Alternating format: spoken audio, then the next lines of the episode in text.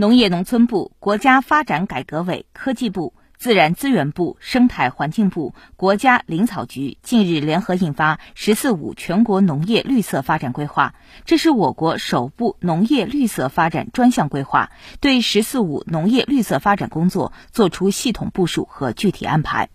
记者八号从农业农村部了解到，近年来，农业农村部会同有关部门，将绿色发展作为实施乡村振兴战略的重要引领，强化工作举措，转变农业发展方式，农业绿色发展进展明显。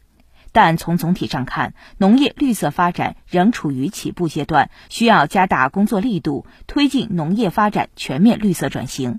规划以高质量发展为主题，以深化农业供给侧结构性改革为主线，以构建绿色低碳循环发展的农业产业体系为重点，对“十四五”时期农业绿色发展作出了系统安排。到二零二五年，力争实现农业资源利用水平明显提高，产地环境质量明显好转，农业生态系统明显改善，绿色产品供给明显增加，减排固碳能力明显增强。